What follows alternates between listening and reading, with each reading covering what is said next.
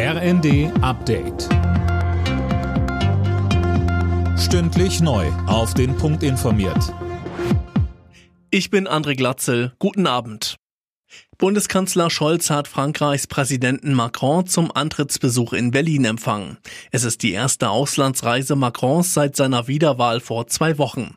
Für Scholz ein Beweis für die enge Zusammenarbeit. Ich glaube unverändert, dass die gute Zusammenarbeit zwischen Deutschland und Frankreich wichtig ist für die Entwicklung unseres gemeinsamen Europas, weil unsere Länder wichtig sind, dass es miteinander insgesamt in Europa gut funktionieren kann. Und deshalb ist eine gute Zusammenarbeit zwischen unseren Ländern auch immer ein gutes Zeichen dafür, dass wir Fortschritte in Europa möglich machen können. Bei seiner Rede zum Jahrestag des Sieges über Hitler-Deutschland hat Russlands Präsident Putin nicht wie befürchtet die Generalmobilmachung befohlen. Er hat den Angriff auf die Ukraine als reine Verteidigungsaktion dargestellt. Ein globaler Krieg müsse unbedingt verhindert werden, sagte er. Der Osterurlaub von Verteidigungsministerin Lamprecht auf Sylt droht ein politisches Nachspiel zu haben.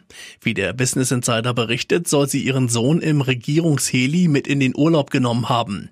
Sönke Röhling und zwar nicht zum ersten Mal. Das stimmt, ihr Sohn hat schon des Öfteren Bilder aus Regierungsmaschinen gepostet. Aus dem Ministerium heißt es aber, die Reise sei von der Ministerin bezahlt worden, alles sei korrekt gelaufen. Trotzdem gibt's Kritik, auch aus der eigenen Koalition. Die FDP-Verteidigungsexpertin Strack-Zimmermann sagt, normal ist das nicht und sie erwarte, dass Lambrecht das erklärt. Für die SPD kommt das Ganze zur Unzeit. Nach der Niederlage in Schleswig-Holstein können die Genossen solche Schlagzeilen im NRW-Wahlkampf gar nicht gebrauchen. Bei Christie's in New York wird heute Nacht ein Marilyn Monroe-Porträt von Andy Warhol versteigert. Das Auktionshaus spricht von einem der seltensten und außergewöhnlichsten Bilder, die es gibt. Sein Wert wird auf 200 Millionen Dollar geschätzt. Alle Nachrichten auf rnd.de